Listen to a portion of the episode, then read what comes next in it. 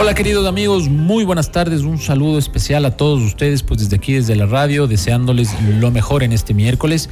Hoy tenemos un programa especial y un programón. ¿Por qué? Porque nace de la necesidad de nuestros oyentes que nos dicen y nos preguntan algo relacionado al por qué se nos hinchan las piernas y los pies. Todos hemos conocido a la tía o aquella persona que camina 10 kilómetros y la pierna después se le hincha y ya no le queda el zapato y esa persona usualmente pues puede ser una mujer en edad eh, media y avanzada. Para tratar el tema de nosotros le llamaremos ahorita el edema de los miembros inferiores, pues hemos traído a nuestro colega y amigo al doctor Fernando Pérez, cirujano vascular, que nos va a contar sobre esto. Pero antes la Niki tiene ahí el sol a mano, como en colegio. Claro, que estoy con el profesor investigador. Esteban, no, solo quiero tomarme un tiempo para felicitarte porque ayer, bueno, pues leí que publicaste ya 100 trabajos científicos eh, indexados en Scopus y eso es un gran logro. Así que que no solamente lo sepa LinkedIn y toda la, gente de la academia y de la investigación, sino que lo, sepan tus oyentes, quienes escuchan, te escuchan a diario aquí en este que es tu espacio.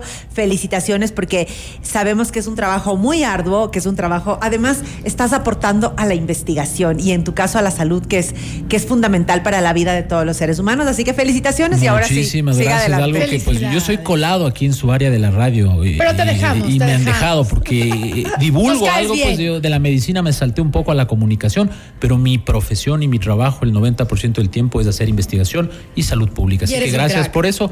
Y aquí en esta radio en FM Mundo nosotros nos sentimos como en casa. Amo la radio literalmente, y esta pues obviamente es la mejor que nosotros podíamos haber caído. Así que ahora sí, mi querido Fernando, ¿cómo estás? ¿Cómo estás, Esteban? Muchas gracias por la invitación, muchas gracias a la, radio FM Mundo, muy, unos programas muy interesantes pues que tenemos a comentar ahora. Ahora sí, ¿por qué se nos hinchan los pies y por qué parecería ser que esta es una discriminación sin sustento académico, pero podría ser que las mujeres se les hinchen más los pies que a los hombres? ¿Por qué pasa eso y usualmente al final del día? Bueno, pues la hinchazón o edema que decimos nosotros los médicos es un signo, ¿no? Es un signo que no es, eh, es parte de ciertas enfermedades, pero generalmente tiene múltiples causas. Entre las principales, como mi especialidad, es problemas en la circulación venosa o problemas en la circulación linfática. Esa es de parte de mi especialidad. Ahora pues tenemos causas, por ejemplo, si hay una alteración cardíaca, si tenemos un problema renal, pacientes que son hipertensos, que toman medicación para la hipertensión por largo tiempo, pueden tener esta hinchazón de, de las pies, tobillos y de las piernas, ¿no? Esa es de las causas más comunes. Perfecto. Y danos una descripción, obviamente a mí me encanta el tema, arterias, venas y sistema linfático, porque la gente tal vez no ha escuchado y no entiende lo que es el sistema linfático. Bueno, pues este es nuestro, nosotros tenemos tres sistemas circulatorios, ¿no es cierto? Las arterias llevan toda la sangre del corazón a todos nuestros órganos y extremidades. Las venas tienen que regresar esta sangre hacia el corazón y los pulmones para ser utilizada otra vez. Y el sistema linfático es como un ayudante del sistema venoso. Poquito líquido que se quedó ahí, tenemos que reabsorber un poco más. El sistema linfático hace ese, ese trabajo, ¿no? Ese trabajo. El sistema linfático, pues, una, es una circulación, es una microcirculación de nuestro cuerpo, pero también es importante y mucha gente no lo conoce. Eh, una de las patologías importantes del sistema linfático es el linfedema, o sea, como es de linfa y edema, pues es hinchazón por un problema en la linfa, en el líquido que se encuentra en los linfáticos. Muchos pacientes que tienen, por ejemplo, han sido operados por un problema oncológico, por un cáncer importante, hay resección de este tejido, de estas linfa, de estos linfáticos y por ende va a haber un edema, un hinchazón, ya sea de piernas o de brazos. Perfecto. Y bueno, ustedes queridos amigos y amigas, si es que tienen preguntas sobre el hinchazón de las piernas en específico, si a ustedes se les hincha las piernas después de hacer algún tipo de caminata, después de viajar en el avión, después de estar sentado mucho tiempo, nos pueden hacer sus preguntas al 098 9999-819. Estamos con el doctor Fernando Pérez, cirujano vascular, y estamos aquí pues para darle a usted su consulta diaria en relación a este tema, para que ustedes entiendan más o menos esto del, del sistema linfático. Cuando alguien tiene ese hinchazón, ese edema, ustedes con el dedo le pueden aplastar a ese hinchazón y deja una especie de fobia, un huequito que se llama el signo de la fobia, y es porque se reabsorbe ese líquido hacia los vasos linfáticos. Los vasos linfáticos pues transportan linfa y esta de aquí pues se articula con el sistema de los ganglios linfáticos de nuestro sistema inmunitario. Ahora, doctor Pérez, ¿cuáles son las causas por las cuales se nos hinchan los pies? Es decir, se me hinchan porque tengo taponado eh, un vaso linfático, porque tengo demasiado peso y obviamente esos vasos linfáticos no se dan abasto con esa cantidad de líquido que tengo, o puedo tener un parásito que me tape la linfa o todas las anteriores, doctor. Bueno, si nosotros hablamos del sistema venoso, ¿no? El sistema venoso, pues la causa más común son las varices, ¿cierto? Entonces, como nosotros somos eh, en, en, la cuestión, digamos, seres humanos y animales, somos los únicos bípedos, entonces la sangre que tiene que regresar por nuestro sistema venoso tiene que eh, forzar o tiene que vencer la, gravedad. Correcto. Entonces, pues como tiene que subir, las venas tienen unas válvulas, el momento que nosotros caminamos y respiramos, toda esa sangre tiene que regresar al corazón. Si no regresa y tengo una insuficiencia venosa o unas varices, el líquido, la sangre se va a quedar en las piernas. Entonces va a producir el edema o la hinchazón. Si hablamos de un paciente que tiene ya un cuadro de linfedema, pues el linfedema puede ser primario o secundario. Primario, pues un paciente puede nacer con anomalias anatómicas del, de los sistemas linfáticos, o sea, no tiene un sistema linfático y por ende va a tener un linfedema. Y secundario, pues va a ser un parásito que va a obstruir los canales linfáticos o puede ser una cirugía mayor que tuvo eh, este paciente, exclusivamente los pacientes que tienen cirugías oncológicas, ¿no? Son resecciones de ganglios linfáticos, por ende no va a haber una reabsorción adecuada de los líquidos. Esas son las causas principales. Perfecto. Niki, tenemos una pregunta. Sí, sí, sí, tenemos la primera pregunta y dice, buenas tardes, doctores, ¿por qué se me hinchan los pies y las manos cuando corro más de 10 kilómetros? Saludos para ustedes. Bueno, eh, esto es muy común, mucha gente está haciendo mucho deporte últimamente, que me parece que es muy bueno para la circulación. Sin embargo, hay que ver los factores de riesgo. Pues es un paciente si tiene obesidad o está haciendo ejercicio para bajar de peso o también pacientes que tienen un consumo muy alto de sal, que también hay una reabsorción de líquido por la sal, ¿no? Y desde luego eh, tiene una insuficiencia venosa. Está corriendo, aumenta, hay vasodilatación, aumento de, intercambio de líquidos, pero su sistema venoso probablemente tenga un nivel de reflujo y por ende se hincha las piernas. Entonces, nosotros recomendamos usar una media de compresión elástica para ayudar esa, ese problema, ¿no? Doctor, ¿cuándo me alerto? Porque tal vez, eh, bueno, ya a veces normalizamos, no sé si es que yo creo que eso es bastante común y ustedes los médicos saben, que muchas veces normalizamos los dolores y también normalizamos las señales que nos da el cuerpo. Entonces, ¿cuándo es una alerta y yo debo decir, ah, ah, ah, esto no es normal, no me voy a acostumbrar a que una vez a la semana que corro se me hinchan los pies y de verdad tengo que acudir a un médico? Bueno, si tiene estos síntomas que habíamos comentado, pues lo bueno es acudir a un médico y que le haga una valoración inicial. Desde luego, y vamos a ver cuál va a ser la causa, ¿no es cierto? Pero si hablamos ya de una alerta, es que si este paciente tiene una, un edema o un hinchazón, que ya no nos deje esta fobia o esta marca. Lo que dice el doc, sí, y, que, y que tenga dolor y que tenga un hinchazón importante, ya sea de una pierna, pues ahí ya vamos a una etiología que se llama la trombosis venosa profunda. Entonces ese ya es un cuadro un poco más alarmante, complicado, y yo puedo estar sufriendo una trombosis venosa profunda.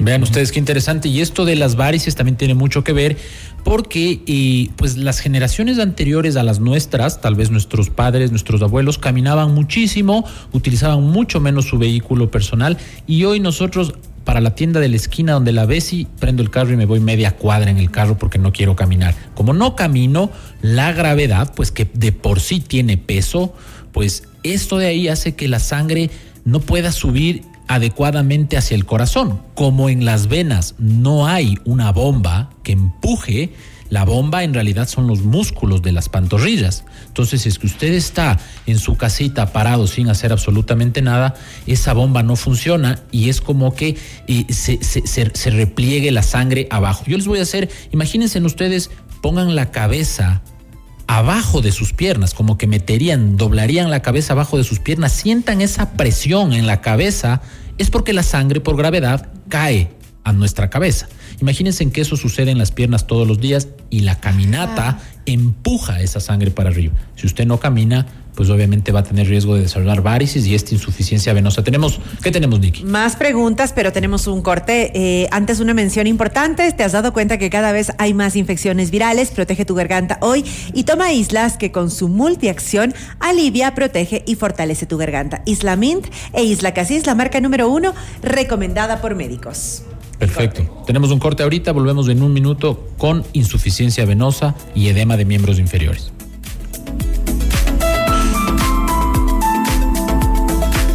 Una garganta con picazón y no por el ají. Te pido que me quites esta sensación para seguir hablando. Si no, tendré que decirte adiós. Recupera tu voz. Si te pica, te arde o tienes seca la garganta, toma Isla Mint e Isla Casis, que con su multiacción alivia, protege y fortalece tu garganta. Islas, Isla Mint e Isla Casis, los más recomendados por los médicos.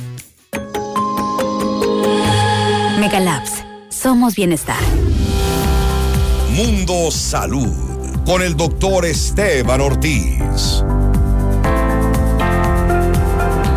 Hola amigos, ya estamos aquí al aire. Antes de, eh, de- de- de darles paso, pues eh, en el corte hablábamos súper rápido de Nicky, de una experiencia que ella tuvo con sus piernas al hincharse cuando viajó, usualmente a Europa y camina mucho. Hay gente que se queja y los zapatos ya no les queda después de caminar largas horas. Es decir, se sacan un rato los zapatos y ya no se los pueden volver a poner porque el pie se hizo, la Nicky de broma decía, se me hizo una como una empanada. Es- eh, Esteban, es que era el calor en Sevilla como, no sé, unas temperaturas altísimas en verano y las caminatas eran largas y literal en el avión fue donde se me terminó de, o sea, se hinchó Correcto. totalmente y llegué acá y se demoró tres días, tuve que tomarme unas pastillas, automedicación totalmente irresponsable de la, eh, que una amiga estaba embarazada y se tomaba justamente porque a las Correcto. embarazadas se les hinchan los pies, ¿no? Correcto. Entonces, muy Y complicado. por eso se les dice que suban los pies y, y ustedes verán, es muy común, las mamás, las abuelitas, las Con tías los pies abuelas hacia arriba. du- duermen con los piecitos elevados, Elevados, porque precisamente la gravedad, en este caso la contragravedad, pues hace que este líquido retenido vuelva a regresar al sistema venoso y pueda eh, orinarse, pues que básicamente es- esa es la idea, ¿no? Es increíble cómo nosotros somos un reservorio de líquido y que de estos 5 o 6 litros que están en nuestro sistema circulatorio, pues hay otro porcentaje que puede llegar a ser superior a los 20 litros que está en el sistema eh, entre los tejidos, ¿no es cierto? Teníamos creo que una pregunta. Sí, acá eh, una, una persona dice, doctores, mi hija, a mi hija se le hinchan los pies cuando viaja a la costa, justo alrededor de los viajes, y tiene calambres cuando el viaje es largo o cuando duerme o se sienta con las piernas dobladas. ¿A qué se debe y qué es lo que debe hacer? Muchas gracias, excelente Doctor. programa. Bueno, esto es muy común. Los pacientes, eh, las personas que vivimos en la altura, vamos a niveles cero de presión. Desde luego, nuestro, tenemos más eh, eritrocitos, más células. eh, hay vasodilatación, ¿de acuerdo? Por el control de temperatura. Entonces, esto es lo que pasa en el sistema venoso. El sistema venoso es un órgano que tiene la capacidad de retener más líquido, de distenderse mucho las venas. Correcto. Entonces, al momento que el, el- el cuerpo eh, llega a una presión baja, tiene que él autorregularse, ¿no? Para que estos líquidos se distribuyan de buena manera. Al, al- al tiempo, los tiempos que estamos acostumbrados a la presión baja, pues se comienza a controlar sin ningún problema. Igual la gente que, que vive en la costa, pues viene a presiones largas, también tiene que haber esta acomodación de fluidos que llamamos nosotros, de líquidos. Eh, lo que nos está comentando primero, hay que ver qué factores de riesgo tiene. Eh, hay que ver la tiene mucho tiempo de trabajo, cuatro a seis horas sentada, qué tipo de, de postura tiene en la cuestión Porque de su pinza, trabajo. ¿no? Es como que ustedes una Claro. manguera le, le hagan ese típico nudito a la manguera para que no salga el agua. ¿Puede eso pasar con las venas? Puede eso pasar. Muchas personas, eh, personas educadoras que trabajan de pie seis a ocho horas diarias, eh, personas que viajan mucho tiempo, personas Los como policías, los tal vez, policías eh, también. Entonces, y si es que tiene un factor genético de varices o insuficiencia venosa, pues el 60% tiene este problema. Doc, es curable. Claro que sí. Si nosotros tenemos varices o tenemos una causa que sea esa, pues tenemos múltiples tratamientos. Igual, el- si hay un problema linfático, pues la terapia linfática es lo ideal. Y ahí viene la pregunta, eh, justo ahora me estaba molestando el doctor porque me ve que yo estoy con medias cortas, casi sin medias, y él está con medias hasta el, el muslo, y él me dice que él usa las medias antivarices y yo no las uso. Entonces, ¿Se recomiendan estas medias antivarices? ¿Sirven? ¿A quién les sirven? ¿Son un buen consejo si el doctor en general? Vascular está usando Claro, no las, sé las medias, evidentemente sirven, Estevitan. Claro. A ver, las medias de compresión elástica tienen diferentes medidas y lo que nos ayuda es mejorar la compresión del músculo de las piernas, específicamente los gemelos que, que conocemos así, ¿no es cierto? Las pantorrillas. Hay mucha gente que no se acostumbra a esto porque que me duelen, que me mucho, que me incomoda. Pero bueno, hay un tip que les puedo decir a, a varones que no se pueden poner la media de compresión elástica, pues se puede poner una media eh, de lino de mujeres y encima se pone la media de compresión elástica y no ha pasado nada. Ok. ¿Ya? Eh, eh, mujeres igual, tienen su media de, de lino abajo y se ponen la media de compresión elástica hasta que se acostumbre y utiliza la media de compresión más alta. ¿Y eso es necesario utilizarlo todo el tiempo o debes tener una condición para utilizar las medias? No, puedes usar, por ejemplo, hay medias con compresión baja, hay medias con compresión media alta cuando ya tienes una insuficiencia venosa o tienes ya un linfedema diagnosticado.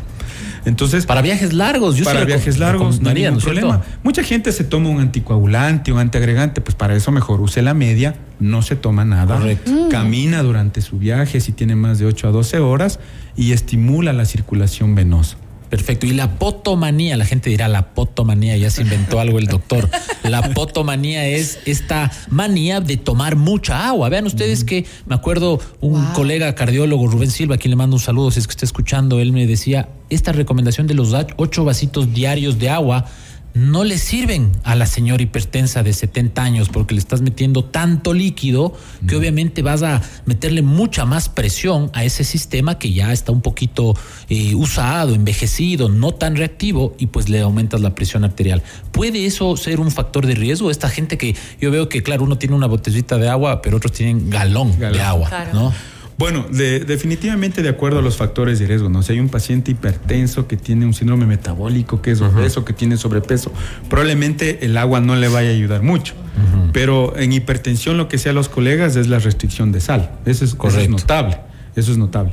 Pero la hidratación, si estamos en un lugar que hace mucho calor, que, que- que hemos caminado mucho, está indicado ¿no? el uso de la, del agua. ¿Cuánto? La verdad, no hay una regla exclusiva si es un litro, dos litros, tres, pero sí es Dependiendo cuánto gaste y cuánto elimine, ¿no? Exactamente. Y tu condición. Y tu condición. Si eres un chico que está haciendo mucho, mucho ejercicio y eso, pues tienes que hidratarte. Correcto. Tienes Vean que ustedes que en ¿no? promedio aquí viene la clase de fisiología. Cuando respiramos, solo el sacar y meter aire, sacamos medio litro de agua en aerosoles al día. Más cuánto usted orine al día, pongámosle un litro, un litro y medio, más las pérdidas insensibles de su piel, esa, esa, esa humedad que usted tiene en su piel, usted necesita entre 1500 a 2000 centímetros cúbicos de agua al día. Pero si usted se corre 21 kilómetros diarios, pues seguramente necesita 5 litros porque está perdiendo. Cada que usted respira más rápido, está sacando mucho más vapor de agua y está sacando más agua y necesita estar bien hidratado y también con sales, ¿no? O sea, es decir, claro. no solamente tomar agua pura, sino pues usualmente hidratarse con sales minerales. Acá tenemos Ay, otra pregunta. pregunta. Dice, buenas tardes, eh, doctores. ¿Por qué pasa que la sensibilidad en la punta del dedo gordo del pie se, ya no la tengo, se, vol- mm, se me volvió insensible, es lo que dice. No siento el de, la punta del dedo gordo del pie. Doctor. Bueno, la segunda pregunta que tengo que verle es si es diabético, ¿no? Pues, pues pacientes diabéticos pierden la sensibilidad en, los, en las piernas. Y pacientes que tienen problema de gota o urea alta pueden tener pérdida de sensibilidad aquí. Eh, desde luego, tiene que hacerse una valoración inicial. ¿Por qué? Ya les dije las razones, si es diabético si tiene un problema de urea o está sufriendo una neuropatía, ¿no? Tiene una neuropatía periférica, un- una inflamación de los nervios periféricos, eso se llama neuropatía. Entonces, ese puede ser una de las, de las causas, ¿no? Doc, hay una tendencia en TikTok eh, con respecto al tema de agua con sal y lo recordé porque precisamente lo de, de- de- de- este, este Vitan decía que no solamente el agua, sino también como ver diferentes tipos de, de requisitos que está pidiendo nuestro cuerpo. ¿Qué pasa cuando tomas agua con sal sin saber cuáles son las consecuencias, sin tener idea de lo que está pasando con tu cuerpo? ¿Qué es lo que se puede ocasionar? Bueno, pues cuando nosotros pensábamos que estoy deshidratado voy a tomar agua con sal, ¿no verdad? Pero lo que pasa es el efecto si yo me tomo agua del mar salado, pues voy a producir más Correcto. hidratación. Más hidratación porque estoy dando más concentraciones. Vean de ustedes sal, que hay ¿no? un litro de agua de mar, si es que yo llegaría a tomarme eh, algo que evolutivamente nunca pasaría, necesito un litro y medio de agua para sacar la cantidad de sal. Por eso es que una persona, si se queda perdida en una isla, pues obviamente se toma agua de mar y ya no se va a deshidratar en dos días, se deshidrata en medio día y se muere mucho más rápido. Así que no haga tonteras y sabemos que el TikTok es divertido, sirve para reírse, pero para nada más, creería yo. Muy irresponsable, sí. Doctor, eh, yo tengo una, una duda. Hoy eh, justo les contaba a, las chicas, a Carla y a Marisol, escuché un, un, podcast, una entrevista a un actor mexicano, el que tuvo un accidente. Y voy a leer tal cual la cita de la entrevista, lo que él dice, porque creo que tiene, tiene usted puede conocer algo al respecto. Me hicieron una tomografía con contraste y vieron que tenía coágulos en el intestino y en las piernas. Por fin encontraron el diagnóstico definitivo. Había sufrido un infarto silencioso. Tenía un coágulo en el corazón y este aventó coágulos por todas las arterias. Esa fue la valoración. Yo tenía mucho dolor y para poder, eh, poder operarme el intestino y las piernas me tuvieron que dormir. Bueno, más adelante le operan el intestino, pero al final le amputaron su pierna. Eh, no sé qué nos puede explicar al respecto. El doctor ve esto todos los días. bueno, esa es la cuestión. Es una patología, eh, no podemos decirle común, pero existe. hemos tenido nosotros pacientes que hemos amputado las dos piernas. El problema es, sí, la causa es que tuvo un tromo en el corazón y como el corazón bombea la sangre, pues envió ese trombo a todas las arterias del cuerpo. Específicamente van hacia las extremidades. También se pueden tapar arterias del intestino. Entonces él sufrió un cuadro que se llama isquemia arterial y tiene seis horas para hacer algo. Si durante las seis horas no se hace algo, o sea, no se destapa ese trombo, pues va a sufrir las consecuencias de daño tisular, de daño de tejido y por ende pues la amputación es irreversible. Porque si nosotros destapamos después de una isquemia arterial, todo el tejido que estaba dañado, todas esas toxinas van a ir a su cuerpo y lo va a matar. Eso es lo que...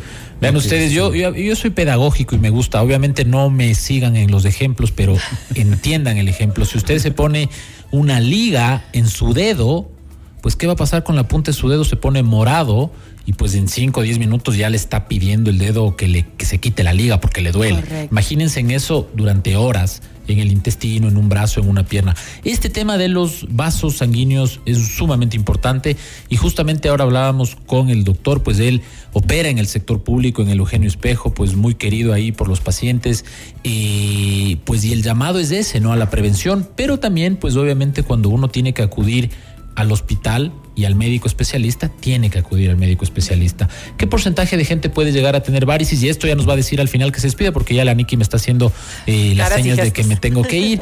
Pero lo último, doctor, la recomendación para evitar esto, es decir, a ver, 10 eh, de cada 100 mujeres se les hincha las piernas, ¿qué hacemos? A dónde le mando y qué pruebas le realizamos. Ya, si nosotros tenemos una sospecha de edemas, cansancio, dolor de pies, porque debe haber un libro que capaz haces, Esteban, un libro de dolor de pies. Bueno. Porque es, increíble la cantidad de pacientes que tienen estos síntomas.